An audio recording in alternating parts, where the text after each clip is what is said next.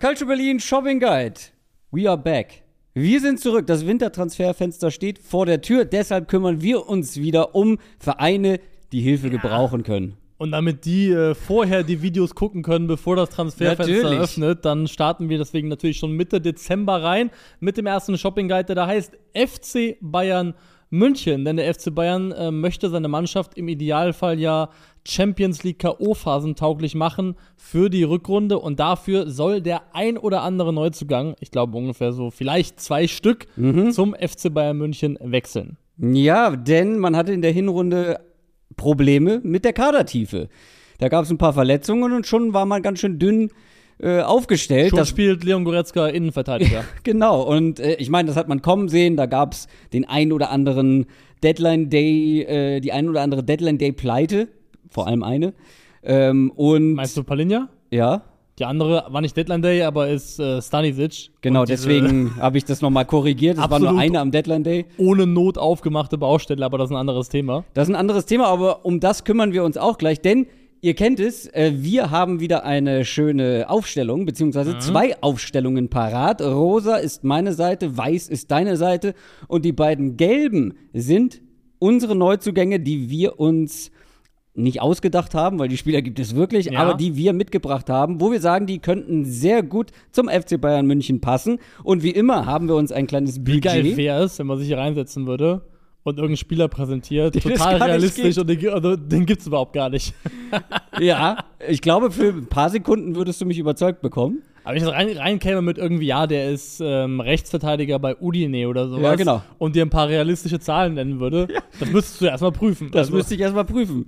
Ähm, absolut. Ähm, ich glaube, zwei Spieler mitgebracht zu haben, die du auf jeden Fall schon mal mhm, gehört hast. Okay, sehr gut. Und wir haben ein Budget, in diesem Fall haben wir gesagt 75 Millionen Euro. Ja da ist ein bisschen, also das kann man nicht ganz genau definieren, aber wenn darüber gesprochen wird, dass zum Beispiel ein Ronald Araujo ein Thema sein soll, dann muss auf jeden Fall noch ein bisschen Geld da sein.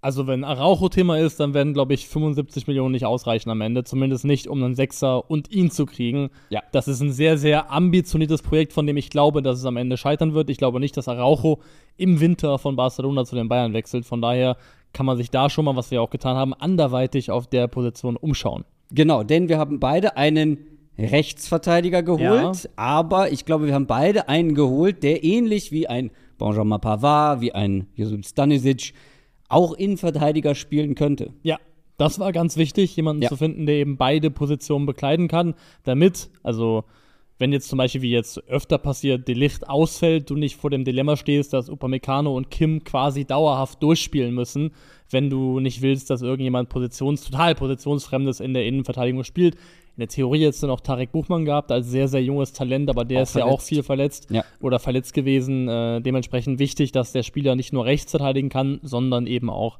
nach Möglichkeit zentral. Willst du dann mal rein? Ich fange gerne an, ja. ja. Der Spieler, den ich mitgebracht habe, ist äh, Rechtsverteidiger, spielt in der Serie A bei Udine. Lügner. Tut er nicht. Ähm, alles daran ist gelogen.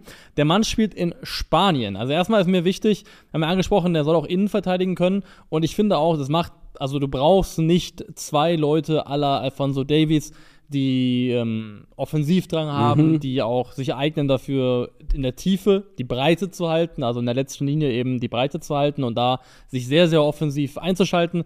Mir war wichtig, dass der Spieler dir ähm, Mehrwert im Spielaufbau bietet, mhm. dass er Qualitäten gegen den Ball hat und dass er zum Beispiel, was wir auch gerne sehen, entweder im Aufbau mit den beiden hier einen Dreieraufbau stellen kann mhm. oder invers einrückt ins Mittelfeld und da eben Aufbauarbeit mit leistet. Und der Mann, den ich mitgebracht habe, spielt beim äh, FC Villarreal, ist 25 Jahre alt und hört auf den Namen Juan Voigt. Ah ja. Ist der Name, der wohl zumindest schon mal auf der einen oder anderen Liste beim FC Bayern aufgetaucht sein soll.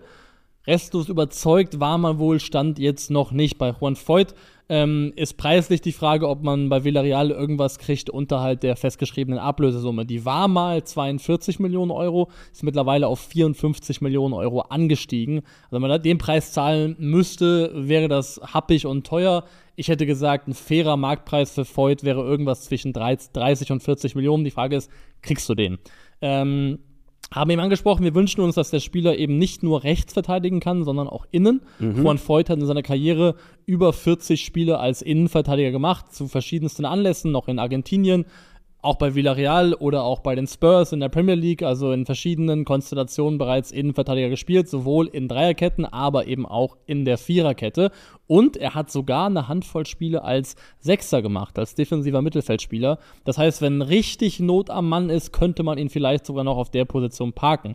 Bringt eine sehr gute Größe mit von 1,87 Meter und hat auch eine dementsprechende Kopfballstärke. Er gehört zu den Top 5% für die Menge an gewonnenen Kopfballduellen für Außenverteidiger in den Top 5 Ligen Europas, laut FBref. Sehr, sehr langer Satz. Und zu den Top 8% für die Erfolgsquote. Das heißt, der Anteil der Kopfballduelle, den er führt, wie viele gewinnt er davon von den gesamtgeführten? Da mhm. gehört er in dem ja, prozentualen Anteil zu den Top 8% eben, ist auch ein sehr guter Zweikämpfer, Top 6% für erfolgreiche Zweikämpfe, macht es ähm, vor allem im Defensivdrittel sehr, sehr ordentlich, ist ein kompetenter 1 gegen 1 Verteidiger. Einzige, wo er Probleme kriegt, ist, wenn er sehr isoliert auf der Außenbahn mhm. verteidigen muss, gegen sehr schnelle, dynamische mhm. Flügelspieler. Villarreal ist doch keine Unbekannte für den FC Bayern. Kingsley Coman hat ihn zum Beispiel mal das ein oder andere Mal Knoten in die Beine gespielt, aber das hat der auch schon mit ganz anderen Spielern gemacht. Und Villarreal äh, hat die Bayern auch rausgehauen. Ja. Und da stand Juan Voigt auch mit auf dem Feld als Rechtsverteidiger. Habe ich extra gerade nochmal ja. nachgeschaut. Der war auf jeden Fall mit am Start. Sehr spannender Spieler. Und vor allem, kommen wir gleich zu, du kannst, äh, wenn du noch was hast, äh, mhm. noch mehr zu ihm sagen, aber ähm, das kann ich jetzt schon mal einschieben. Ganz, ganz viel von dem, was du gesagt hast, trifft eins zu eins auf meinen Spieler zu. Sehr, sehr gut. Da haben wir schon mal in, in ähnlichen Gewässern ja. gefischt. Ähm, ja, er ist überraschend gut für seine Größe und sein Spielerprofil. Wie gesagt, auch viel Innenverteidiger im offensiven 1 gegen 1 hat da gute mhm. Werte. Und ähm, seine große Qualität ist eben sein Passspiel. Er ist mit beiden Füßen sehr, sehr sauber im Passspiel, Top 7% für Passgenauigkeit bei Außenverteidigern, hat auch gute progressive Pässe in seinem Spiel. Ähm, wenn man seine Heatmap sich anschaut, die jetzt hier mal eingeblendet werden sein müsste, da sieht man, dass er sowohl in der eigenen Hälfte als auch in der gegnerischen Hälfte die Rolle durchaus invers interpretiert, in den Halbraum reinschiebt und dann eben auch aus einer zentralen Rolle heraus unterstützt. Das ist, glaube ich, einer seiner großen Stärken. Wenn ich ihn abgrenzen würde zu Masraui, würde ich sagen, Masraui ist wahrscheinlich der am Ende noch kreativere, offensiv gefährlichere Spieler, was das angeht. Aber was die ähm, das physische Paket angeht, also die Körperlichkeit und die Solidität gegen den Ball, wäre Voigt auf jeden Fall ein Upgrade, der eben gleichzeitig auch als Backup fungieren kann für die Innenverteidigung. Ja, sehr, sehr spannend. Äh, auf jeden Fall ein Spieler, ähm, den man für diese Rolle auf dem Schirm haben sollte. Ich finde es halt, ich finde es ein bisschen absurd, gerade wo du so davon gesprochen hast alles, was du jetzt gesagt hast, was ich gleiches sagen könnte über meinen Spieler, kannst du eins zu eins auch über Stanisic fast äh, sagen. Ja. Oder Pavard, die man beide abgegeben hat. Ja. Deswegen ist es so ein bisschen selber irgendwie eine Lücke aufgemacht. Problem. Ja, Pavard verstehe ich noch, weil der wollte einfach nicht mehr genau. diese Rolle spielen. Fair enough. Aber ich glaube, auch beim FC Bayern intern wird man einsehen, dass Stanisic abzugeben letztendlich ein Fehler war. Absolut. Und da könnte man jetzt im Winter nachbessern. Ich habe es ja eben schon gesagt. Den Spieler, den ich mir ausgesucht habe, passt es fast genauso. Es ist, ähm, es ist ein Spieler, auch zu dem gab es leichte Gerüchte im Sommer, mhm. was den FC Bayern angeht. Hat sich dann am Ende nicht bewahrheitet, wie wir wissen. Aber es ist ein Spieler, ähm, der auch noch Entwicklungspotenzial. Wie alt ist Voigt? 25. 25. Meiner ist sogar noch zwei Jahre jünger und ist in seinem vierten Jahr als Stammspieler für Feyenoord Rotterdam unterwegs. Mhm. Ähm, sein I Vorname ist unaussprechbar. Luzarel, würde ich ihn nennen, Gertruida. Ja. Luzarel Gertruida. Lutscher, Lutscherel. Oder Gertruida. Ich habe eine niederländische Übertragung extra geguckt. Äh, Gertruida ist Innenverteidiger oder Rechtsverteidiger oder in Ausnahmefällen auch defensiver Mittelfeldspieler ja. bei Feyenoord schon gewesen. Also ultra positionsflexibel über seine ganze Karriere hinweg. 124 Einsätze als Rechtsverteidiger, 96 als Innenverteidiger und sogar 20 als Sechser. Und das ist halt ein Ballbesitzverteidiger. Schon richtig viele Spiele auf dem Buckel für sein Alter. Ja, der ist, wie gesagt, mit 19 Stammspieler geworden bei, bei Feyenoord. Und ist da jetzt einer der wichtigsten Spieler, ist auch ähm, teilweise Kapitän perfekter Ballbesitzverteidiger für Tuchel, glaube ich. Also die bilden, Feyenoord bildet oft so ein Dreieck bestehend aus Innenverteidiger, Rechtsverteidiger und äh, Sechser. Mhm. Und dann später äh, bilden sie hier noch ein äh, Dreieck mit dem Zehner dann, wo ich jetzt gerade mit meinen kurzen Ja. Ärmchen nicht rankomme, dem Flügelspieler und halt eben dem Außenverteidiger. Und der Außenverteidiger ist keiner, der so overlapping-mäßig Flügelverteidiger ähm, da die, die Breite oder das Spiel breit macht, sondern eben immer nach innen rückt. Wenn der Ball sogar auf die andere Seite geht, sieht man ihn wirklich so als zusätzlichen Sechser hier im, im zentralen Raum, aber viel hier so im Halbraum unterwegs. Ich glaube, das will Tuchel, das sieht man ja auch häufiger. Ähm, ich lege schon mal hier den, den Zettel mit hin, Gertruida. Ähm, und ist insgesamt ein sehr, sehr, sehr, sehr interessanter Spieler. Äh, denn ich habe mal das FB-Ref-Profil schon als Kuchendiagramm euch mitgebracht, damit du Oh, auch ja. weißt, wovon wir sprechen. Ah, das ich's sehr dir auch schöne mal. Kuchen, ja. Ein sehr schöner Kuchen, Ja, vor allem ein sehr ausgefüllter Kuchen. Ja. Dazu muss man sagen, Eredivisie ist nicht im Vergleich mit den Top 5 Ligen, sondern mit den Next 8 Wettbewerben. Ist also ein bisschen leichter, da gut auszusehen. Und es ist vor allem im Vergleich mit Innenverteidigern. Ja. Da hat er natürlich dann in Ballbesitz einen kleinen Vorteil als Rechtsverteidiger oder als häufiger Rechtsverteidiger. Aber man sieht hier halt, dass es ein enorm passsicherer Spieler ist. Ähm, der hat eine Passgenauigkeit von 92 Prozent, spielt viele kurze Pässe, nimmt kein großes Risiko. Auch das ist, glaube ich, gar nicht so schlecht. Und gegen den Ball als Verteidiger ist er jetzt kein Araujo. Da stinkt er ein bisschen ab gegen viele klassische Innenverteidiger, ist mit 1,85 aber ordentlich groß, finde ich. Ähm, gewinnt 66 Prozent seiner Defensivduelle, wo er auch deutlich besser ist als Masrai zum Beispiel. Sehr wenige Fouls, das ist wirklich auf, auffällig im Vergleich zu Spielern wie eben einem Araujo oder einem Masrai. Da habe ich so einige mit reingenommen. Ähm, aber er ist halt so ein hybrider Spielertyp, der eben auch offensiven Impact hat, der auch gute Flanken schlagen kann, wenn er sich dann vorne mal mit einschaltet und strahlt auch sogar ein bisschen Torgefahr Ja. aus, wenn er, wenn er sich dann vorne mal mit reintraut. War im Sommer, glaube ich, sowohl Bayern als auch Dortmund Thema, ne? Also sind beides, glaube ich, Vereine, bei denen er gehandelt worden ist letztendlich. Das kann gut sein und ich glaube, das hört nicht auf, denn er spielt auch jetzt wieder ähm, eine starke Saison. In der Champions League ist er so ein bisschen an seine Grenzen gestoßen, aber ich glaube, da ist auch noch Entwicklungspotenzial mit 23 Jahren. Und Vertragslage? Äh, Vertragslage sage ich dir sofort. Ich sag dir auf jeden Fall, ähm, für welches Preisschild er gehandelt wurde. 30 plus Boni hieß es. Mhm. Könnte jetzt auch ein bisschen teurer geworden sein. Marktwert mittlerweile schon 35. Ich habe ihn ja jetzt mal mit 35 äh, eingeplant, damit ich meinen anderen Transfer noch bewerkstelligen kann. Aber ich glaube, so 35 bis 40 oder 35 plus Boni könnte machbar sein. Okay, okay, fair enough. Äh, Vertragslage noch bis 25, also jetzt auch nicht mehr so Ja, ist eine gute Situation, weil im Sommer nur noch ein Jahr Restvertrag, Genau. dann sollte auch im, im Winter was möglich sein. Doch, gehe ich mit. Ja, vor allem glaube ich, ist da irgendwann mal der nächste Schritt fällig.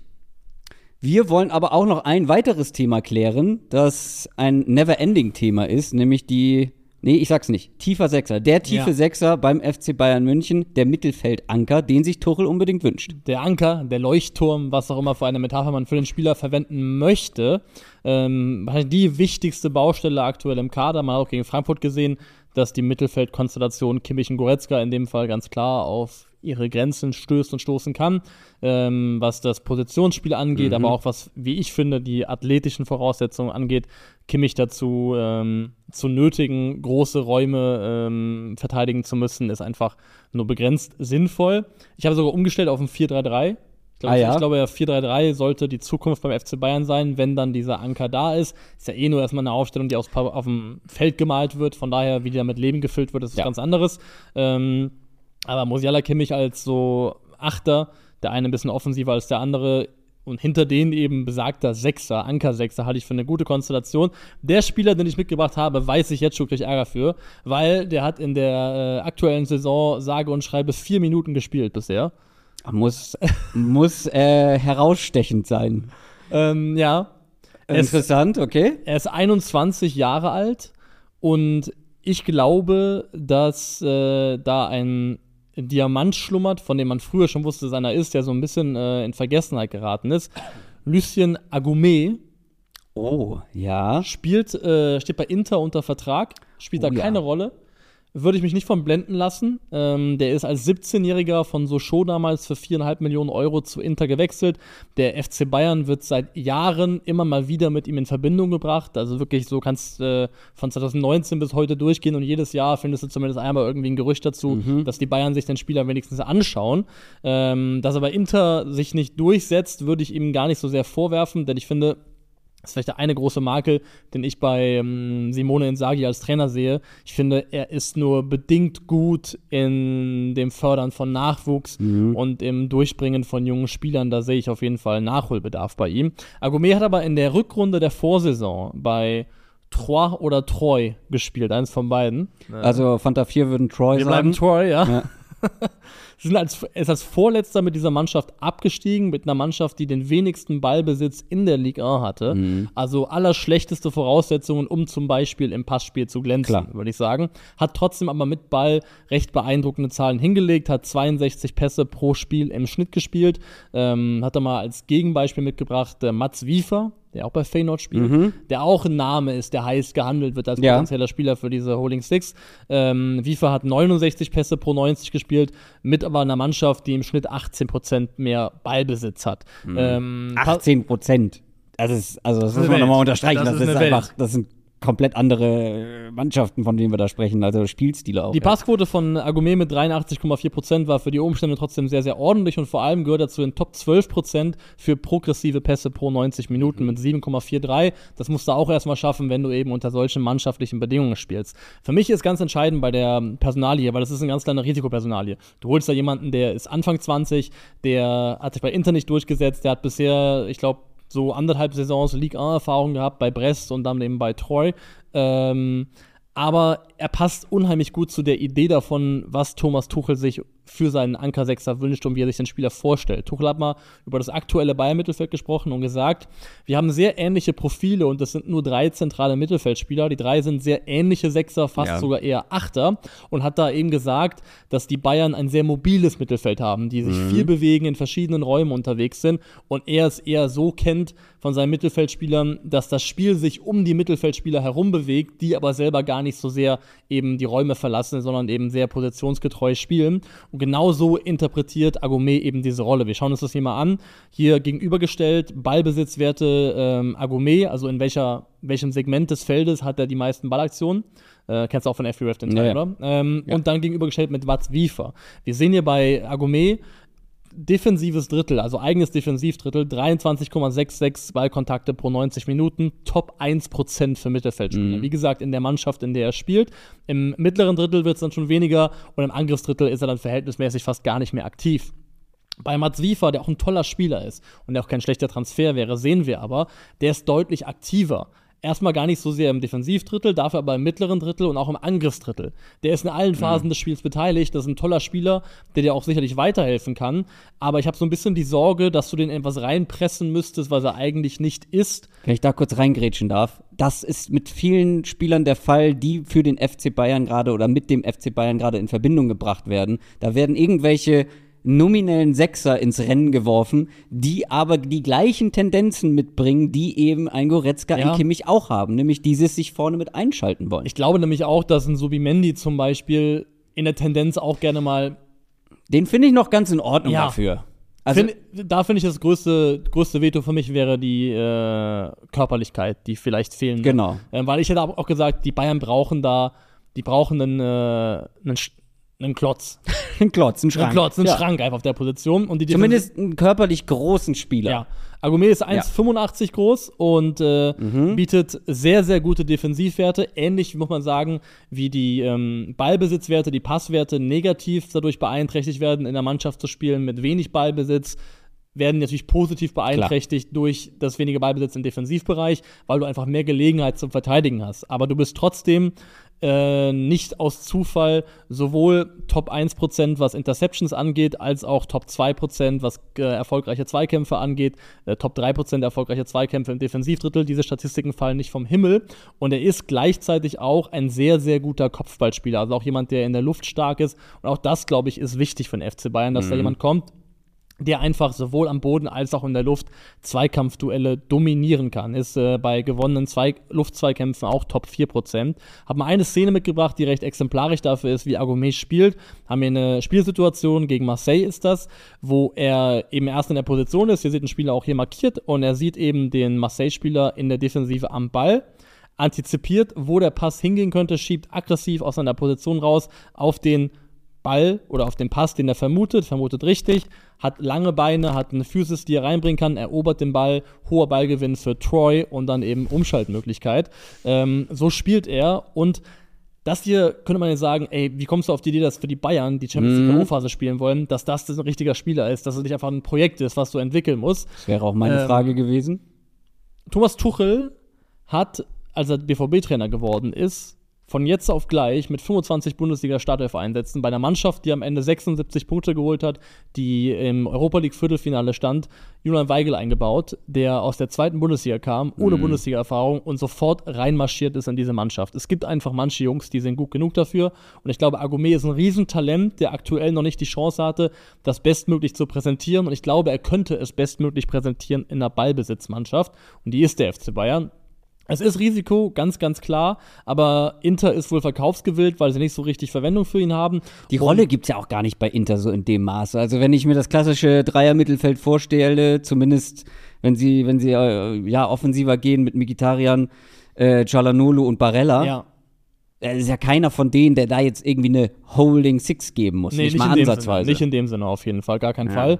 Und also es gab Preiseinschätzungen von 5 Millionen Euro Ablöse ich habe jetzt mal 10 bis 15 draufgeschrieben, 15 maximal. Du hast da die Chance, eventuell echt einen richtigen Schnapper zu landen für einen Spieler, der immer noch jung ist mit 21 Jahren und der als Teenager als absolutes Welttalent galt. Also das wäre eine sehr, sehr spannende Lösung, aber auch eben sehr, sehr riskant. Dafür ist dann vielleicht auch ein Feud da, dass du vielleicht die Möglichkeit hast, jemand anderen mal dahin zu stellen, mhm. wenn er der Rolle nicht sofort gewachsen sein sollte. Aber wenn du dich was trauen möchtest, dann finde ich, wäre Lucien Agomé eine spannende Lösung. Und wie gesagt, mit Julian Weigel hat Thomas Tuchel ähnliches schon mal gemacht. Von daher warum nicht? Sehr, sehr spannend, aber wie du auch schon sagst, sehr, sehr riskant. Also die letzten Gerüchte waren Freiburg und Zagreb, wenn ich das hier richtig sehe. Also da müsste man sich beim FC Bayern was trauen. Spielertypmäßig klingt es A sehr passend und B auch hier sehr ähnlich zu meinem Spieler, der auch ein gewisses Risiko mitbringt, weil ich auch nicht mit Gewissheit sagen kann, dass der Plug and Play bei den Bayern in die Startelf rücken kann und das Niveau mitgehen kann. Elias Giri. Nein, deutlich jünger, aber ein Spieler, der A vom Spielertyp äh, sehr, sehr gut passt und auch hier B, beziehungsweise was heißt auch hier im Vergleich zu Agome, schon auf diesem Niveau gespielt hat, der letztes Jahr in der Champions League bis ins Halbfinale gekommen ist mit seiner Mannschaft. Wir sprechen viel über Palinja, wir sprechen viel über Subimendi, wenn es darum geht, mhm. ähm, Sechser bei Bayern. Ähm, Palinja ist teuer und 28 Jahre alt. Subimendi ist in meinen Augen eine der besten verfügbaren Lösungen, aber da sprechen wir über so 60 Millionen äh, mhm. äh, roundabout. Meiner kostet um die 40 Millionen und ist 24 Jahre alt, also günstiger und jünger. Marktwert nur 20 Millionen, aber ich, das, was man so hört, sind eher 40. Das ist ein Spieler. Das ist ein Spieler, warte, gleich, ich sag's dir gleich. Das ist ein Spieler, der so ein bisschen abgeschrieben wurde, weil er von seinem Verein zweimal ausgeliehen wurde und zweimal war es ein kompletter Reinfall. Der hat für Monaco neun Spiele bestritten, nur zweimal Startelf und danach das Jahr für Getafe 22 Spiele, aber nur neun von Beginn an. Das war nix. Und plötzlich, da war kein Jahr dazwischen, der wird das nächste Jahr Stammspieler für Benfica Lissabon unter Roger Schmidt und ist plötzlich gesetzter Spieler einfach. Ah, Florentino ja, ja, klar, Luis. Ja, klar, klar, klar, klar. Hätte früher klicken müssen. Florentino ist genau der richtige Spielertyp, ähnlich wie Agumé, so ein richtiger Mittelfeldanker, der sich eben nicht mit nach vorne treiben lässt, der ähm, ein sehr gutes Stellungsspiel mitbringt, der eine sehr gute Zweikampfführung hat und vor allem im Passspiel das schon bewiesen hat, dass er das in einer sehr ballbesitzorientierten Mannschaft umsetzen kann. Benfica 63% Ballbesitz dieses Jahr, Platz 1 mit Abstand in der portugiesischen Liga. Und das ist ein richtiger Ballhawk, so ein richtiger Balleroberer. Ich habe auch hier mal äh, FB-Ref-Zahlen mitgebracht, die ihr jetzt seht. Auch hier Next Eight Competition, also nicht die Top 5 Ligen, mit denen er hier verglichen wird, aber er ist Top 1% in Zweikämpfe generell geführt, gewonnene Zweikämpfe äh, und vor allem im, im, mittleren Drittel und im Offensivdrittel auch hier mit die meisten äh, Zweikämpfe geführt. Und das ist einer, der ein unglaublich gutes Timing in Zweikämpfen hat. Das ist einer, der oft die Bälle so wegspitzelt mit seinen langen Beinen. Zu oft geht er auf den Boden, also zu oft packt er die Grätsche Ja. aus. Die ist zwar häufig auch erfolgreich, aber mir persönlich zu oft. Das ist sehr riskant, was er da macht. Und mit Ball finde ich ihn fast ein bisschen underrated, äh, wenn man sich mal so anguckt, was manche über ihn schreiben. Wie gesagt, Ballbesitzmannschaft, der spielt enorm viele Pässe. Das ist jetzt kein Spielmacher, der die großen Risikobälle irgendwie in die, in die, in die Tiefe spielt, aber sehr passsicher, 89% erfolgreiche Pässe. Bei kurzen Pässen sind es fast 93%. Und das Stellungsspiel mit und ohne Ball, da habe ich mal zwei Szenen mitgebracht, die auch dir gefallen werden, weil du Ja. bist ja ein großer Freund, gerade was so Mittelfeldspiele angeht, des äh, Scannens. Ja. Des Gucken. Ich mag Wer- Scanner, ja. Scanner, genau. Du magst Scanner. Wer guckt wie wo? Und hier habe ich mal eine Szene, da sieht man es auch. Benfica spielt in der Doppel-6 und er ist meistens der, also einer davon, meistens der Rechte davon und vor allem der, der immer tief bleibt, also wirklich diesen Anker gibt. Und äh, hier sieht man ihn ähm, im Ballbesitz oder in der ersten Phase des Ballbesitz, da direkt der erste Blick, wo sind meine Gegner, sucht den Raum, um da halt reinzulaufen und sich anzubieten. Ein paar Schritte später direkt der zweite Blick, dann wird der Ball zu ihm gespielt. Und der Ball ist noch unterwegs zu ihm, da gibt es noch einen dritten Blick. Ja. Zu gucken, wo ist mein Mitspieler, damit er gleich weiß, wo kann ich als nächstes hinspielen, weil diese Sechser haben ja häufig, Emre Can kann man das mal fragen, äh, das Problem, wenn sie den Ball bekommen, haben sie kaum Zeit, um irgendwie die nächste Aktion ähm, ja, zu bringen, äh, sind sehr viel unter Druck und bei der zweiten Szene finde ich es noch krasser. Äh, Das ist eine ähnliche Szene und wir sprechen hier von Champions League, ja. Ähm, ich glaube gegen Brügge, okay. Aber wir sprechen von der 90. Minute. Das 2 zu 0 für Benfica ist gerade gefallen. Also es gibt, also eigentlich ist das Spiel durch. Ja. Mehr oder weniger. Aber er ist, er arbeitet mit so einer, wie soll man sagen, mit so einer minutiösen oder so einer Es automatisierten gibt einfach Spieler, Abhandlung. die geil sind auf Verteidigen. Denen es einfach Bock macht, die das einfach, die das einfach Genau. gerne machen. Das schon, aber ich will noch mal so ein Scan-Beispiel bringen. Er müsste hier jetzt nicht groß noch gucken die ganze Zeit, weil es ist gerade nach Anstoß. Aber hier, Schulterblick direkt, drei Schritte macht er, zweiter Blick auf die andere Seite. Wo sind meine Gegner, wo sind meine Mitspieler? Der Ball kommt zu ihm, der ist schon auf halber Strecke zu ihm. Und dann gibt's noch mal den Schulterblick, um zu gucken, wo ist mein Mitspieler? Und dann gibt's direkt den Pass in die Tiefe, vor allem mit dem zweiten Ballkontakt. Also er dreht sich auf, nimmt den Ball an und mit dem rechten Fuß dann der Pass in die Tiefe. Ist leider abseits in dem Fall, aber trotzdem wollte ich das als Beispiel mitbringen. Ist das nicht äh, auch der Kerl gewesen, der letztendlich äh, Enzo Fernandes den Rücken freigehalten hat, als der so durchge durchgeschlagen ist? Enzo Fernandes war der für die schönen Pässe. Ja. Der, der dahinter aufgepasst hat, war Florentino Luis. Eigentlich noch eine sehr gute Arbeitsteilung, die man sich zwischen ihm und Kimmich vorstellen kann. Kimmich für die schönen Pässe, Florentino für die äh, Defensivarbeit und Ja. eben das simple Spiel nicht raus. Und auch gerade das Stellungsspiel, also du hast es bei Agumé angesprochen, diese Interceptions, also die, die ab- abgefangenen Bälle. Das ist seine Paradedisziplin, weil er einfach ganz oft weiß, wo kommt der Ball hin, wo muss ich mich aufhalten. Und ich glaube echt, dass das das Wichtigste ist, die beiden, die man kriegen, der grundsolide Passspiel ist. Mir ist Palinia fast ein bisschen zu shaky am Ball. Äh, Genau. Der ist noch besser gegen den Ball, weil er einfach auch noch mehr Physis mitbringt. Florentino äh, ist relativ groß, ich glaube auch 1,85 ungefähr. Ähm, relativ groß, aber ist jetzt nicht muskelbepackt. Der ist eher drahtig. Aber der gewinnt ja offensichtlich konstant oder einer hohen Frequenz seine Duelle. Ja. Und das ist wichtig, glaube ich, dass die beiden jemanden kriegen, der einfach zuverlässig hier im Defensivbereich seine Zweikämpfe gewinnt. Erst ist eine Konstanz, eine Kontinuität, eine Fähigkeit, die den Bayern Mittelfeld in beiden Augen abgeht. Und da jemanden zu kriegen, der genau das mitbringt für einen Preis, der sich in einer Mannschaft bewährt hat, die ähnliche Ansprüche hat mit Ball, warum nicht?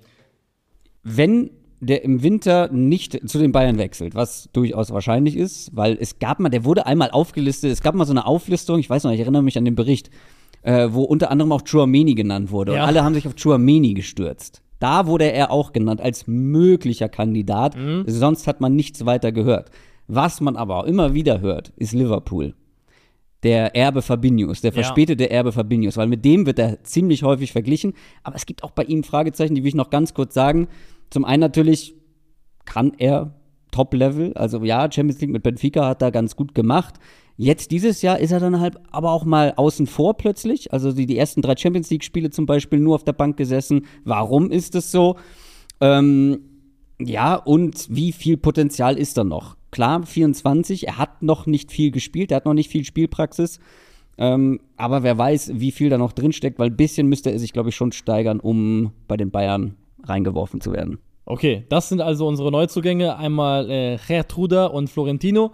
und Voigt und Agumé. Yes. Ähm, ein bisschen äh, Sparkurs vielleicht auch. Weil Wie viel hast denn du jetzt ausgegeben wenn eigentlich? man es zusammenrechnet, dann, also wenn man jetzt bei ihm ganz heftig reingeht, sagt man halt 50 Millionen Euro Ja. und die halt nochmal 10, da hast du so 60, Okay. wenn er vielleicht nur 40 kostet, aber ich bin auf jeden Fall drunter, bleib da im Budget. Ähm, ich plane halt schon mal voraus, du musst halt so viel sparen, wie du kannst, um dann am Ende auch Kylian Mbappé Natürlich, zu können. natürlich, klar. Äh, ja, ich habe das Budget voll ausgeschöpft. Vielleicht muss man auch noch so fünf bis zehn Millionen mehr irgendwo äh, rauskratzen. Aber wenn man Serge Gnabry im Winter verkauft, sollte man die haben. Okay, das war der Shopping Guide FC Bayern München, die Winteredition. Gerne den Kanal noch abonnieren, haben wir jetzt erst am Ende gesagt, kommt vor. Äh, Video liken und was ihr von unseren Transfervorschlägen haltet, gerne in die Kommentare. Tschüss, ciao.